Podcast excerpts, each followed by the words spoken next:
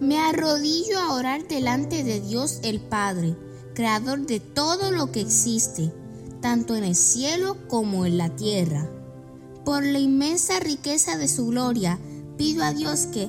por medio de su Espíritu, los haga cristianos fuertes de ánimo